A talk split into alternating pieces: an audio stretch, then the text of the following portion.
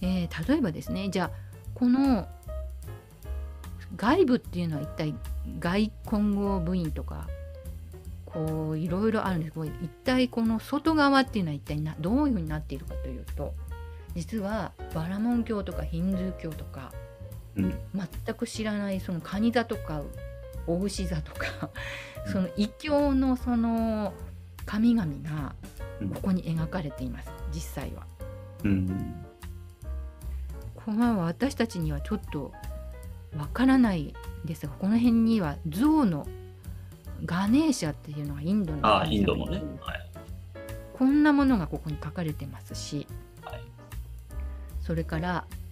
ここにはですねこれではちょっとなんだか、えー、この辺はこれですねこの辺わからないと思うんですがダキニというのがいまして、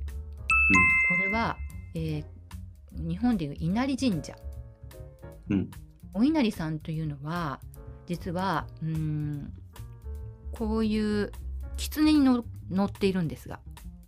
うん、これ抱き二点の曼荼羅なんですけれどこれは大阪市立美術館が持っています。うん、この、うん、抱き二点というのは、えー、こんな可愛い顔してますけれど、まあ、お狐様なんですよね。うん、で稲荷神社にまつわ祀られています。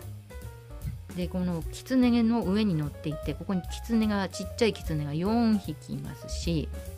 でここにはなんか象の花のガネーシャもいたり、うん、えっ、ー、とまあいろんな異国の要するにね、えーと、抱きにその稲荷神社というのはもともとはインドから伝わってるんですよ。うん、それでこうなんかねこれこれ自体が曼荼羅になっています。つまりあそこに登場しているものはさらにですね別の曼荼羅で自分が中心になって曼荼羅を作っているんですよ。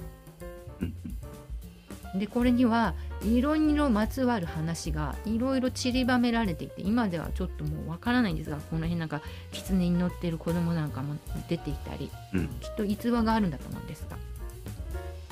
まあこうお稲荷さんっていろんな商売やってる人に福徳円満を与えたり今でもたくさんあの地域あちこちに祀られていますが、まあ、そのぐらいこう定着した神様ですがもともとはインドの神様なのでこのように、まあ、ちょっとこうかなり外れたところにいます。うん